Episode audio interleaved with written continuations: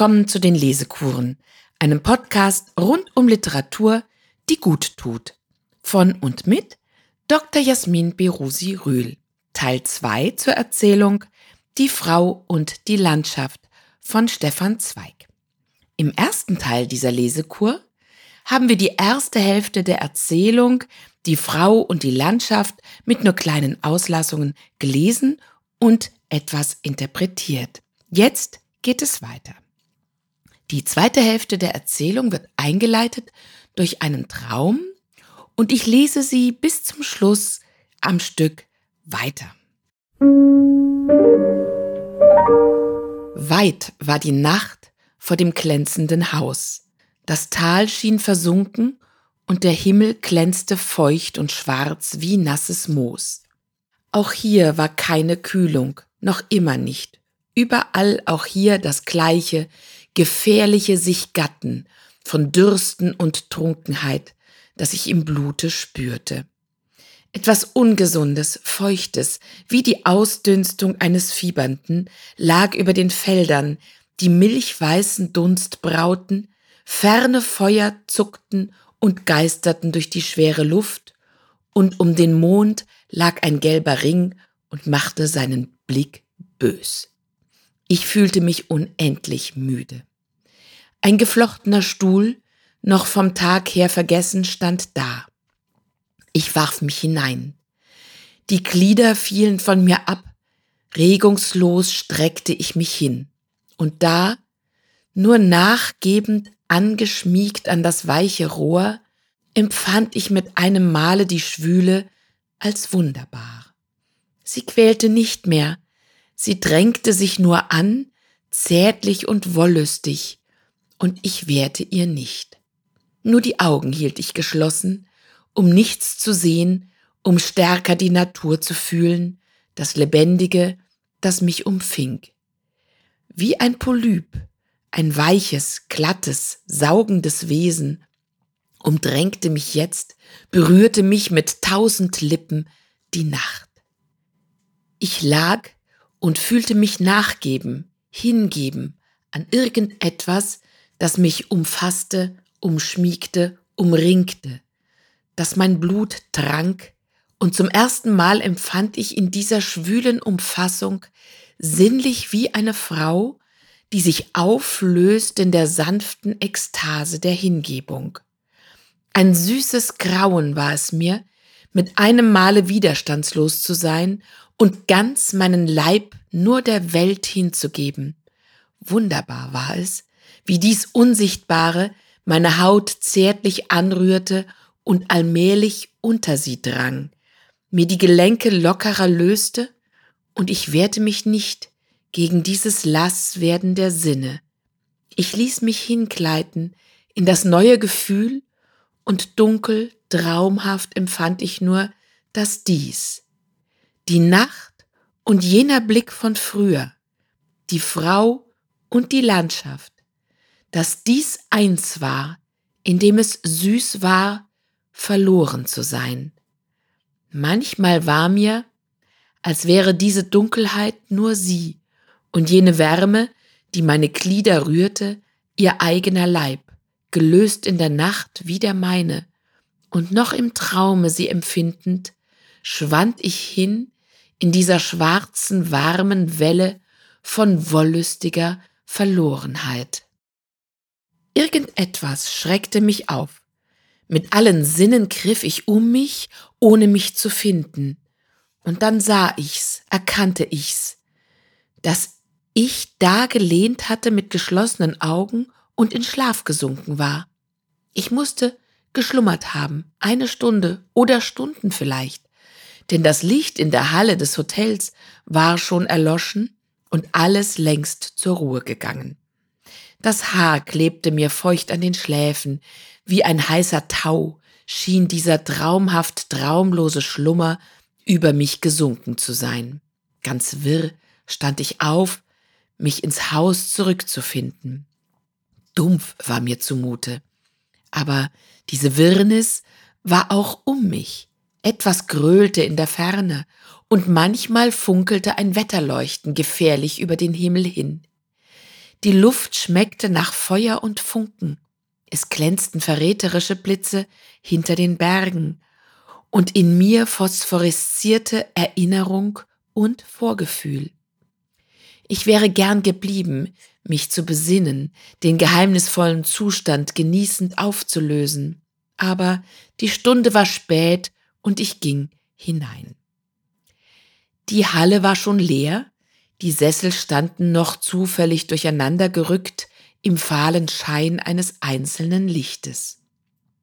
Gespenstisch war ihre unbelebte Leere, und unwillkürlich formte ich in den einen die zarte Gestalt des sonderbaren Wesens hinein, das mich mit seinen Blicken so verwirrt gemacht. Ihr Blick in der Tiefe meines Wesens war noch lebendig. Er rührte sich, und ich spürte, wie er mich aus dem Dunkel anglänzte. Eine geheimnisvolle Ahnung witterte ihn noch irgendwo wach in diesen Wänden, und seine Verheißung irrlichterte mir im Blut.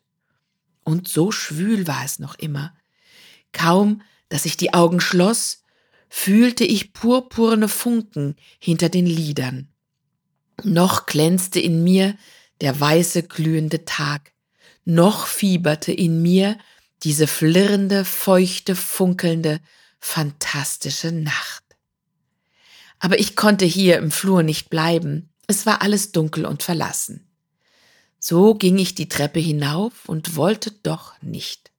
Irgendein Widerstand war in mir, den ich nicht zu zähmen wusste. Ich war müde, und doch fühlte ich mich zu früh für den Schlaf. Irgendeine geheimnisvolle, hellsüchtige Witterung verhieß mir noch Abenteuerliches, und meine Sinne streckten sich vor, Lebendiges, Warmes zu erspähen. Wie mit feinen, gelenkigen Fühlern drang es aus mir in den Treppengang, rührte an alle Gemächer und wie früher hinaus in die Natur, so warf ich jetzt mein ganzes Fühlen in das Haus und ich spürte den Schlaf, das gemächliche Atemgehen vieler Menschen darin, das schwere, traumlose Wogen ihres dicken schwarzen Blutes, ihre einfältige Ruhe und Stille, aber doch auch das magnetische Ziehen irgendeiner Kraft. Ich ahnte irgendetwas, das wach war wie ich. War es jener Blick? War es die Landschaft, die diesen feinen, purpurnen Wahnsinn in mich getan? Ich glaubte, irgendetwas Weiches durch Wall und Wand zu spüren, eine kleine Flamme von Unruhe in mir zitterte und lockte im Blut und brannte nicht aus. Widerwillig ging ich die Treppe hinauf und blieb noch immer stehen auf jeder Stufe und horchte aus mir heraus. Nicht mit dem Ohr nur, sondern mit allen Sinnen. Nichts wäre mir wunderlich gewesen, alles in mir lauerte noch auf ein unerhörtes, seltsames, denn ich wusste, die Nacht konnte nicht enden ohne ein Wunderbares, diese Schwüle nicht enden ohne den Blitz. Noch einmal war ich, als ich da horchend auf dem Treppengeländer stand, die ganze Welt draußen, die sich reckte in ihrer Ohnmacht und nach dem Gewitter schrie. Aber nichts rührte sich, nur leiser Atem zog durch das windstille Haus. Müde und enttäuscht ging ich die letzten Stufen hinauf, und mir graute vor meinem einsamen Zimmer wie vor einem Sarg. Die Klinke schimmerte unsicher aus dem Dunkel, feucht und warm zu fassen. Ich öffnete die Tür. Hinten stand das Fenster offen und tat ein schwarzes Viereck von Nacht auf. Getränkte Tannenwipfel drüben vom Wald und dazwischen ein Stück des verwölkten Himmels. Dunkel war alles außen und innen, die Welt und das Zimmer, nur seltsam und unerklärlich, am Fensterrahmen glänzte etwas Schmales, Aufrechtes, wie ein verlorener Streifen Mondschein. Ich trat verwundert näher, zu sehen, was da so hell schimmerte in mondverhangener Nacht. Ich trat näher und da regte sich's. Ich erstaunte. Aber doch, ich erschrak nicht, denn etwas war in dieser Nacht in mir wunderlich dem fantastischsten bereit, alles schon vorher gedacht und traumbewusst. Keine Begegnung wäre mir sonderbar gewesen und diese am wenigsten, denn wirklich. Sie war es, die dort stand, sie, an die ich unbewusst gedacht, bei jeder Stufe, bei jedem Schritt in dem schlafenden Haus und deren Wachheit meine aufgefunkelten Sinne durch Diele und Tür gespürt. Nur als einen Schimmer sah ich ihr Gesicht und wie ein Dunst lag um sie das weiße Nachtgewand.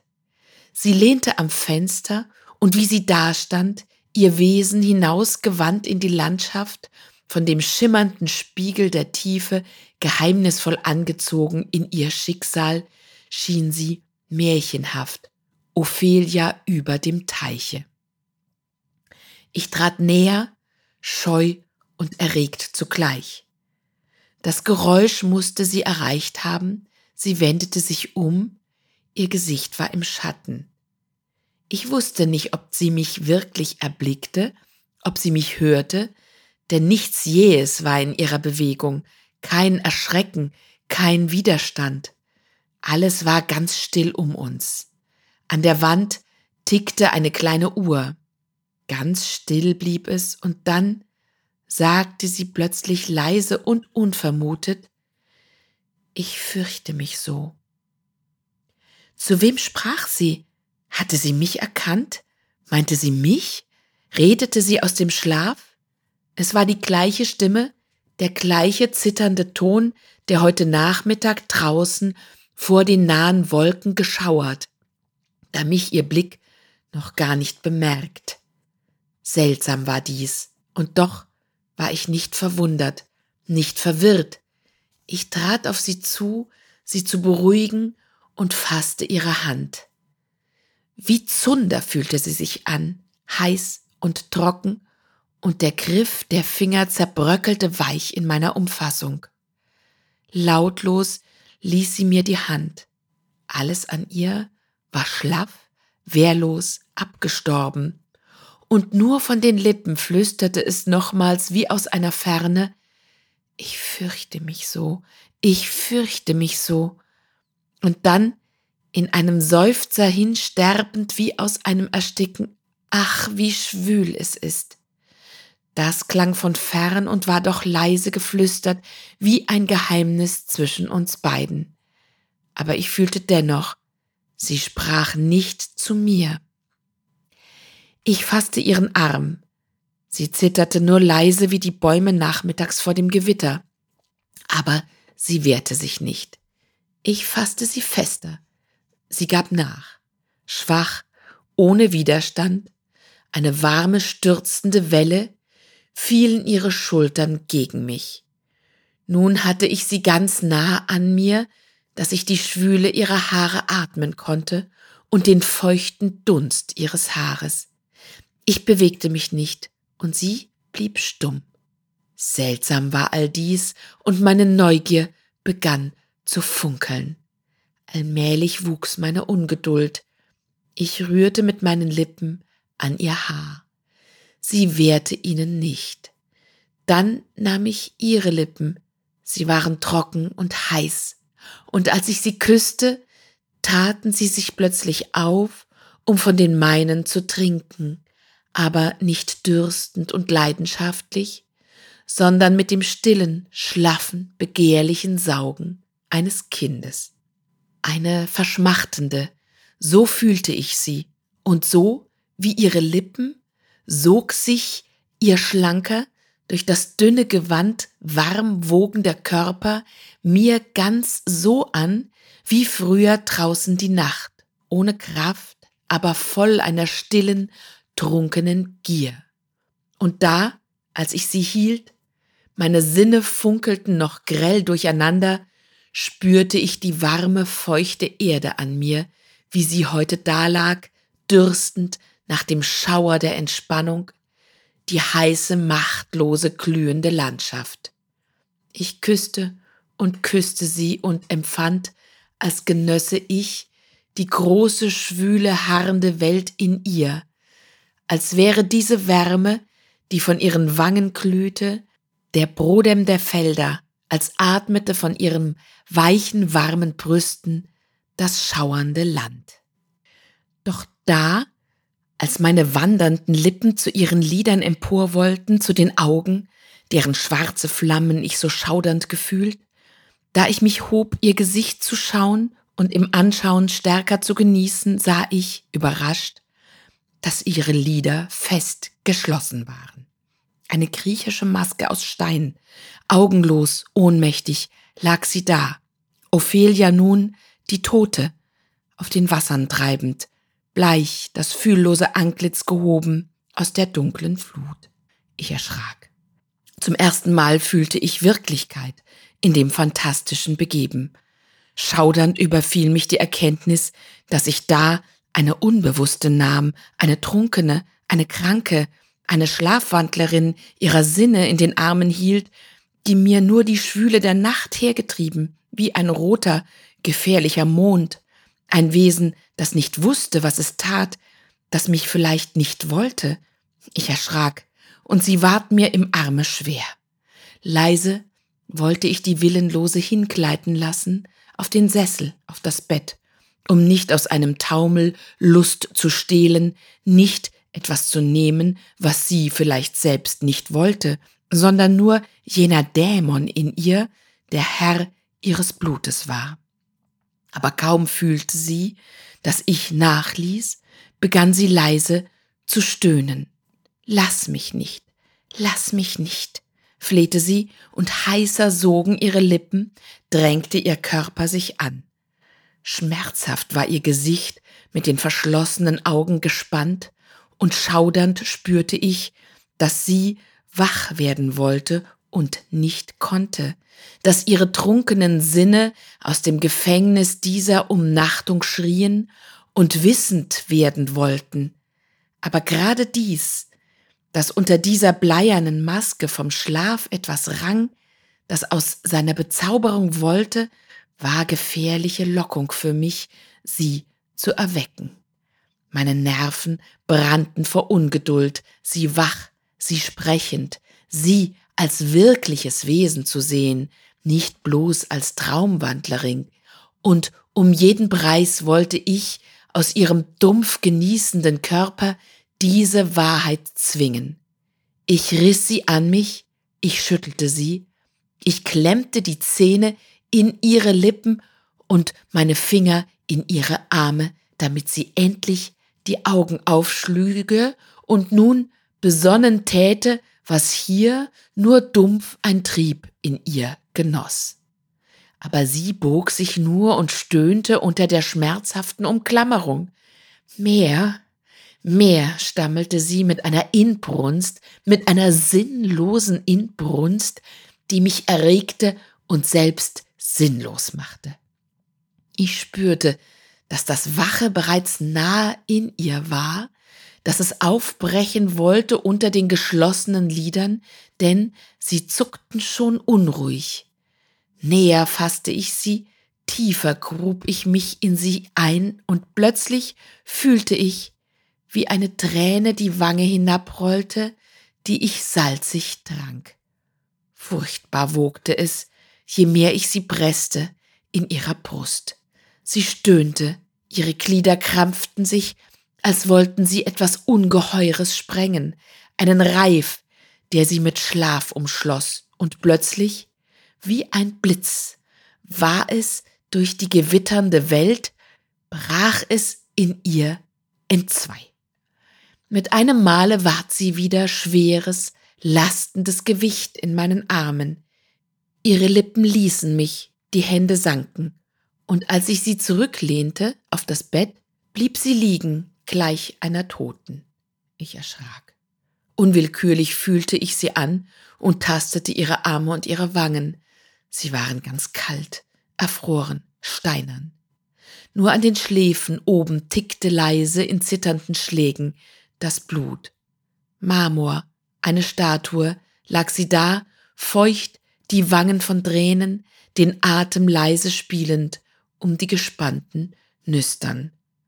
Manchmal überrann sie noch leise ein Zucken, eine verebbende Welle des erregten Blutes, doch die Brust wogte immer leiser und leiser, immer mehr schien sie Bild zu werden, immer menschlicher und kindlicher, immer heller, entspannter wurden ihre Züge, der Krampf war entflogen, sie schlummerte, sie schlief.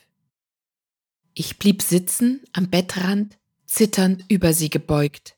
Ein friedliches Kind lag sie da, die Augen geschlossen und den Mund leise lächelnd, belebt von innerem Traum.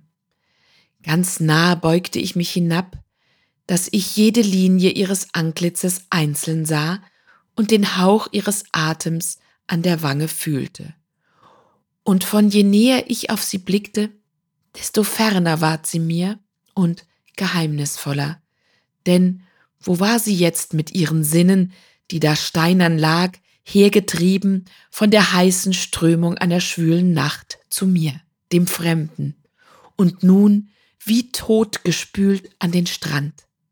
Wer war es, die hier in meinen Händen lag? Wo kam sie her? Wem gehörte sie zu? Ich wusste nichts von ihr und fühlte nur immer, dass nichts mich ihr verband. Ich blickte sie an, einsame Minuten, während nur die Uhr eilfertig von oben tickte und suchte in ihrem sprachlosen Antlitz zu lesen, und doch ward nichts von ihr vertraut. Ich hatte Lust, sie aufzuwecken aus diesem fremden Schlaf, hier in meiner Nähe, in meinem Zimmer, hart an meinem Leben, und hatte doch gleichzeitig Furcht vor dem Erwachen, vor dem ersten Blick ihrer wachen Sinne.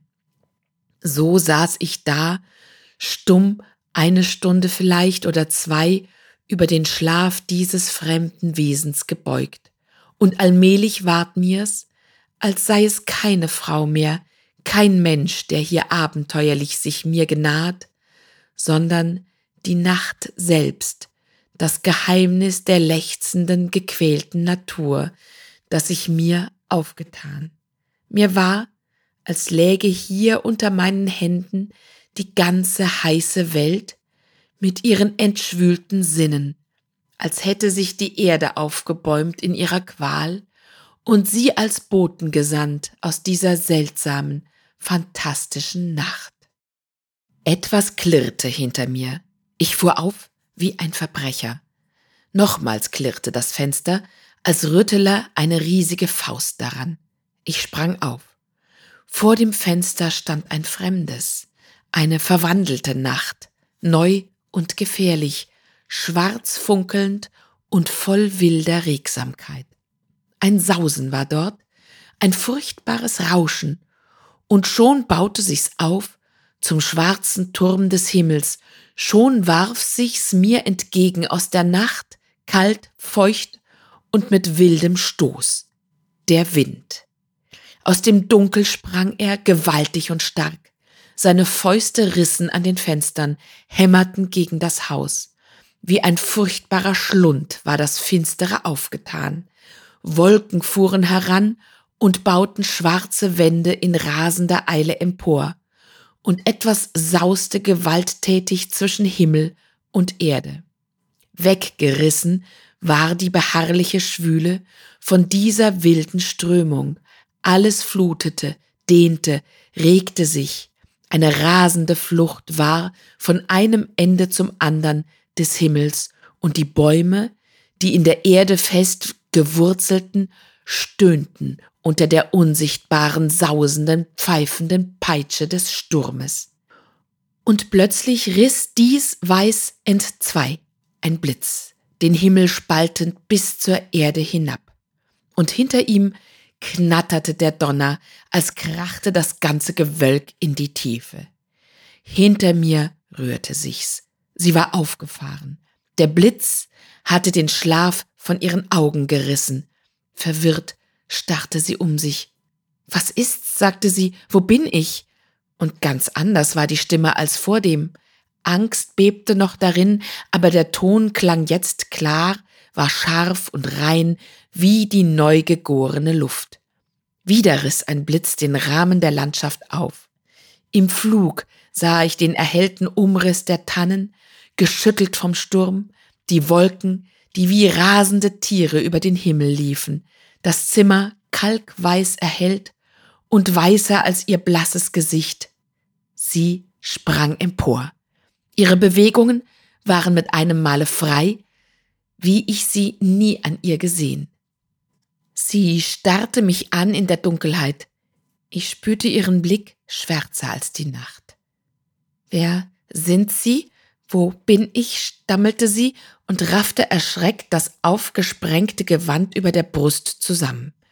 Ich trat näher, sie zu beruhigen, aber sie wich aus. Was wollen Sie von mir? schrie sie mit voller Kraft, da ich ihr nahe kam. Ich wollte ein Wort suchen, um sie zu beruhigen, sie anzusprechen, aber da merkte ich erst, dass ich ihren Namen nicht kannte. Wieder warf ein Blitz Licht über das Zimmer. Wie mit Phosphor bestrichen, blendeten kalkweiß die Wände, weiß stand sie vor mir, die Arme im Schrecken gegen mich gestemmt, und in ihrem nun wachen Blick war grenzenloser Hass. Vergebens wollte ich im Dunkel, das mit dem Donner auf uns niederfiel, sie fassen, beruhigen, ihr etwas erklären, aber sie riss sich los, stieß die Türe auf, die ein neuer Blitz ihr wies, und stürzte hinaus. Und mit der Tür, die zufiel, krachte der Donner nieder, als seien alle Himmel auf die Erde gefallen. Und dann rauschte es Bäche stürzten von unendlicher Höhe wie Wasserfälle, und der Sturm schwenkte sie als nasse Taue prasselnd hin und her. Manchmal schnellte er Büschel eiskalten Wassers und süßer gewürzter Luft zum Fensterrahmen herein, wo ich schauend stand, bis das Haar mir nass war und ich droff von dem kalten Schauern. Aber ich war selig, das reine Element zu fühlen. Mir war, als löste nun auch meine Schwüle sich in den Blitzen los und ich hätte schreien mögen vor Lust. Alles vergaß ich in dem ekstatischen Gefühl, wieder atmen zu können und frisch zu sein, und ich sog diese Kühle in mich wie die Erde, wie das Land. Ich fühlte den seligen Schauer des Durchrütteltseins, wie die Bäume, die sich zischend schwangen unter der nassen Rute des Regens. Dämonisch schön war der wollüstige Kampf des Himmels mit der Erde, eine gigantische Brautnacht, deren Lust ich mitfühlend genoss. Mit Blitzen griff der Himmel herab, mit Donner stürzte er auf die Erbebende nieder, und es war in diesem stöhnenden Dunkel ein rasendes Ineinandersinken von Höhe und Tiefe wie von Geschlecht zu Geschlecht. Die Bäume stöhnten vor Wollust, und mit immer glühenderen Blitzen flocht sich die Ferne zusammen, man sah die heißen Adern des Himmels offen stehen, sie sprühten sich aus und mengten sich mit den nassen Rinnsalen der Wege. Alles brach auseinander und stürzte zusammen. Nacht und Welt. Ein wunderbarer neuer Atem, in den sich der Duft der Felder vermengte, mit dem feurigen Odem des Himmels, drang kühl in mich ein. Drei Wochen zurückgehaltener Glut rasten sich in diesem Kampf aus, und auch in mir fühlte ich die Entspannung.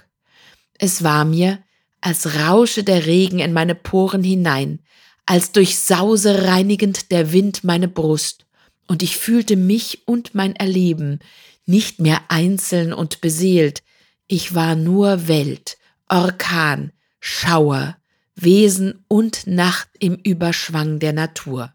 Und dann, als alles mählich stiller ward, die Blitze bloß blau und ungefährlich den Horizont umschweiften, der Donner nur noch väterlich mahnend grollte und das Rauschen des Regens rhythmisch ward im ermattenden Wind, da kam auch mich ein leiser werden und Müdigkeit an. Wie Musik fühlte ich meine schwingenden Nerven erklingen und sanfte Gelöstheit sank in meine Glieder. O, schlafen jetzt mit der Nacht und dann aufwachen mit ihr. Ich warf die Kleider ab und mich ins Bett. Noch waren weiche, fremde Formen darin. Ich spürte sie dumpf. Das seltsame Abenteuer wollte sich noch einmal besinnen, aber ich verstand es nicht mehr. Der Regen draußen rauschte und rauschte und wusch mir meine Gedanken weg. Ich fühlte alles nur noch als Traum. Immer wollte ich noch etwas zurückdenken von dem, was mir geschehen war, aber der Regen rauschte und rauschte. Eine wunderbare Wiege war die sanfte klingende Nacht, und ich sank in sie hinein, einschlummernd in ihrem Schlummer. Am nächsten Morgen, als ich ans Fenster trat, sah ich eine verwandelte Welt. Klar mit festen Umrissen, heiter lag das Land in sicherem, sonnigem Glanz. Und hoch über ihm, ein leuchtender Spiegel dieser Stille, wölbte der Horizont sich blau und fern. Klar waren die Grenzen gezogen, unendlich fern stand der Himmel, der gestern sich tief hinab in die Felder gewühlt und sie fruchtbar gemacht. Jetzt aber war er fern, weltenweit und ohne Zusammenhang. Nirgends rührte er sie mehr an. Die duftende, atmende, gestillte Erde, sein Weib. Ein blauer Abgrund schimmerte kühl zwischen ihm und der Tiefe. Wunschlos blickten sie einander an und fremd der Himmel und die Landschaft. Ich ging hinab in den Saal. Die Menschen waren schon beisammen. Anders war auch ihr Wesen als in diesen entsetzlichen Wochen der Schwüle. Alles regte und bewegte sich. Ihr Lachen klang hell, ihre Stimmen melodisch, metallen. Die Dumpfheit war entflogen, die sie behinderte, das schwüle Band gesunken, das sie umflocht. Ich setzte mich zwischen sie, ganz ohne Feindseligkeit und irgendeine Neugier, suchte nun auch die andere, deren Bild mir der Schlaf fast entwunden. Und wirklich, zwischen Vater und Mutter am Nebentisch saß sie dort, die ich suchte. Sie war heiter, ihre Schultern leicht und ich hörte sie lachen, klingend und unbesorgt. Neugierig umfasste ich sie mit dem Blick. Sie bemerkte mich nicht. Sie erzählte irgendetwas, das sie froh machte, und zwischen die Worte perlte ein kindliches Lachen hinein. Endlich sah sie gelegentlich auch zu mir herüber, und bei dem flüchtigen Anstreifen stockte unwillkürlich ihr Lachen. Sie sah mich schärfer an. Etwas schien sie zu befremden. Die Brauen schoben sich hoch, streng und gespannt, umfragte mich ihr Auge, und allmählich bekam ihr Gesicht einen angestrengten, gequälten Zug, als ob sie sich durchaus auf etwas besinnen wolle und es nicht vermöge. Ich blieb erwartungsvoll mit ihr Blick in Blick, ob nicht ein Zeichen der Erregung oder der Beschämung mich grüßen würde, aber schon sah sie wieder weg. Nach einer Minute kam ihr Blick noch einmal, um sich zu vergewissern, zurück. Noch einmal prüfte er mein Gesicht. Eine Sekunde nur, eine lange gespannte Sekunde, fühlte ich seine harte, stechende, metallene Sonde tief in mich dringen, doch dann ließ ihr Auge mich beruhigt los, und an der unbefangenen Helle ihres Blickes, der leichten, fast frohen Wendung ihres Kopfes, spürte ich, dass sie wach nichts mehr von mir wusste dass unsere Gemeinschaft versunken war mit der magischen Dunkelheit. Fremd und weit waren wir wieder einander wie Himmel und Erde. Sie sprach zu ihren Eltern, wiegte unbesorgt die schlanken, jungfräulichen Schultern, und heiter glänzten im Lächeln die Zähne unter den schmalen Lippen, von denen ich doch vor Stunden den Durst und die Schwüle einer ganzen Welt getrunken. Das war Die Frau und die Landschaft. Eine sehr eigenartige Erzählung von Stefan Zweig, die auch aus seinen eigenen Werken herausfällt in ihrer Pointiertheit und Konzentration auf ein einziges Thema. Hier wird das intime, sinnlich-körperliche Erleben verwoben mit dem Großen von Landschaft, Himmel, Welt und Naturgewalt, von Körper und Nacht. Durch eine lang anhaltende Hitzeperiode, wir hören, es sind drei Wochen, sind die Nerven eines Mannes, der in einem Hochtal von Tirol untätig in einem Hotel verweilt, zum Schmerzen erregt. Er beginnt die Landschaft in jedem Halm zu spüren, die hereinbrechende Schwüle wird immer unerträglicher.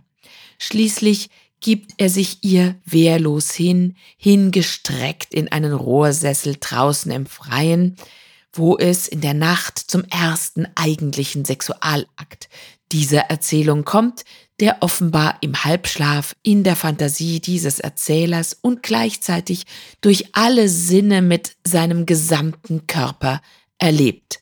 Er erfolgt und zwar nur in der Hingabe an die Schwüle und die Nacht. Die junge Frau, die er tagsüber gesehen hat, wie sie sich über die Landschaft gebeugt hat und die Landschaft selbst werden für ihn eins, Zitat, die Nacht und jener Blick von früher, die Frau und die Landschaft, dass dies eins war, in dem es süß war, verloren zu sein. Das ist seine Erkenntnis. Doch aus dieser Umarmung der schwülen Nacht, aus dieser Verschmelzung erwacht er. Die Schwüle ist jedoch noch immer da und unerträglich. Er ist auf alles gefasst nach dieser traumhaften Erregung. Deshalb geht er ganz, ganz langsam Treppe für Treppe hinauf. Er spürt die Nacht, er spürt das draußen, das drinnen. Das ist alles sehr sinnlich erfasst. Und dann tatsächlich trifft er in seinem Zimmer die junge Frau wieder. Sie steht im Mondschein am Fenster. Er küsst sie, die sich ihm mit saugenden Lippen nähert, muss jedoch schließlich mit Erschrecken feststellen, dass sie schlafwandelt.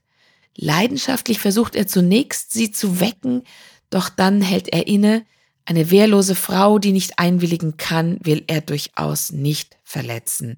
So hält er inne und während er eine Weile über ihren Schlaf wacht, zieht das genächtliche Gewitter auf und es kommt draußen zu einer orgiastischen Vereinigung der Elemente von Himmel und Erde. Während die Frau durch den ersten Blitz schon aus ihrer Erstarrung erwacht und empört sein Zimmer verlässt. Dabei hat sich die ganze Sache umgekehrt verhalten, wie unser Ich-Erzähler es sicherlich erhofft hatte.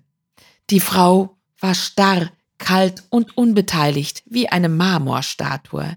Er konnte und wollte sich der Wehrlosen nicht noch näher nähern, als er es schon mit seinen Küssen getan hatte. Draußen hingegen zeigte sich das Leben in den Naturgewalten, die aufeinander einstürmen, sich entladen und nach langer Zeit des erregten Ringens wieder beruhigen. Der rauschende Regen war dann dem Einschlummernden wie eine wunderbare Wiege. Der Schlaf ist das Kind dieser Vereinigung. Es war nötig, Sie haben es sicherlich gespürt, diese ganze zweite Hälfte der Erzählung am Stück zu lesen und sie nicht zu unterbrechen. Was hat Stefan Zweig hier angerichtet? Allein mit seiner Sprache. Es ist nicht so, dass er sehr feinfühlig vorgeht. Er trägt, könnte man sagen, richtig dick auf. Aber ich finde, er macht das fantastisch. Man sollte mal versuchen, es nachzumachen. Ich kann mir gar nicht vorstellen, wie man das hinbekommen soll. Mit Stabreimen, mit ungewöhnlichen grammatischen Satzkonstruktionen, auch mit Wortschöpfungen und mit starken Bildern. Dabei unterlegt er seiner Erzählung und besonders dieser Nacht im Zimmer mit dem Mädchen andere große Literatur. Wir denken besonders an den Untergang des Hauses Usher von Edgar Allan Poe. auch als Lesekur erhältlich übrigens. Wir denken an das Marmorbild von Josef von Eichendorff mit seiner Nacht und der Kühle des Steins. Und wir denken an die Markise von O von Heinrich von Kleist, in der eine schlafende Frau, ja, da kommt es, äh, da geht es, da geht es viel weiter als hier mit den Küssen. All diese Bezüge kann man gewiss fruchtbringend in die Interpretation der Erzählung einbeziehen. Besonders die Nähe zur Romantik wird in der Gestaltung dieser fantastischen Nacht deutlich. Ein rauschender, befruchtender Regen bringt schließlich Kühle und Schlaf. Klar und ruhig wie der helle junge Morgen sind dann auch die Menschen und ihre Sinne im Hotel und die junge Frau, die beim Frühstück kurz stockt, als sie unseren Ich-Erzähler sieht, kann sich an nichts erinnern. Der Mann, der die sinnliche Erregung in der Vereinigung der Elemente miterlebt hatte, sieht nun Himmel und Erde wieder getrennt. Die Schultern des Mädchens sind jungfräulich, als wäre nichts geschehen. Und ihre Lippen sind schmallippig.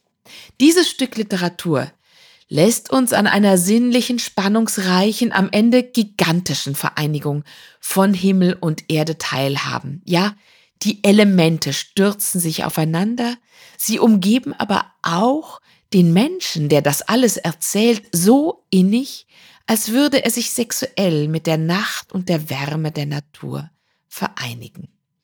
Die Erzählung Die Frau und die Landschaft ist ein großartiges Kabinettstück sprachlicher Möglichkeiten, ein literarischer Sinnenrausch, an dessen Ende man vielleicht, hoffentlich, ein wenig erfrischt ist. Ich freue mich, dass Sie bis hierher dieser Lesekur gelauscht haben und vielleicht auch schon andere Folgen angehört haben. Wenn Ihnen die Lesekuren gefallen, dann folgen Sie meinem Podcast doch auf Spotify, iTunes, Amazon Music und überall sonst, wo es Podcasts gibt. Und vor allem empfehlen Sie diese Lesekuren gerne weiter. Am meisten freue ich mich, wenn diese Lesekur Ihnen Lust bereitet, noch andere anzuhören. Thank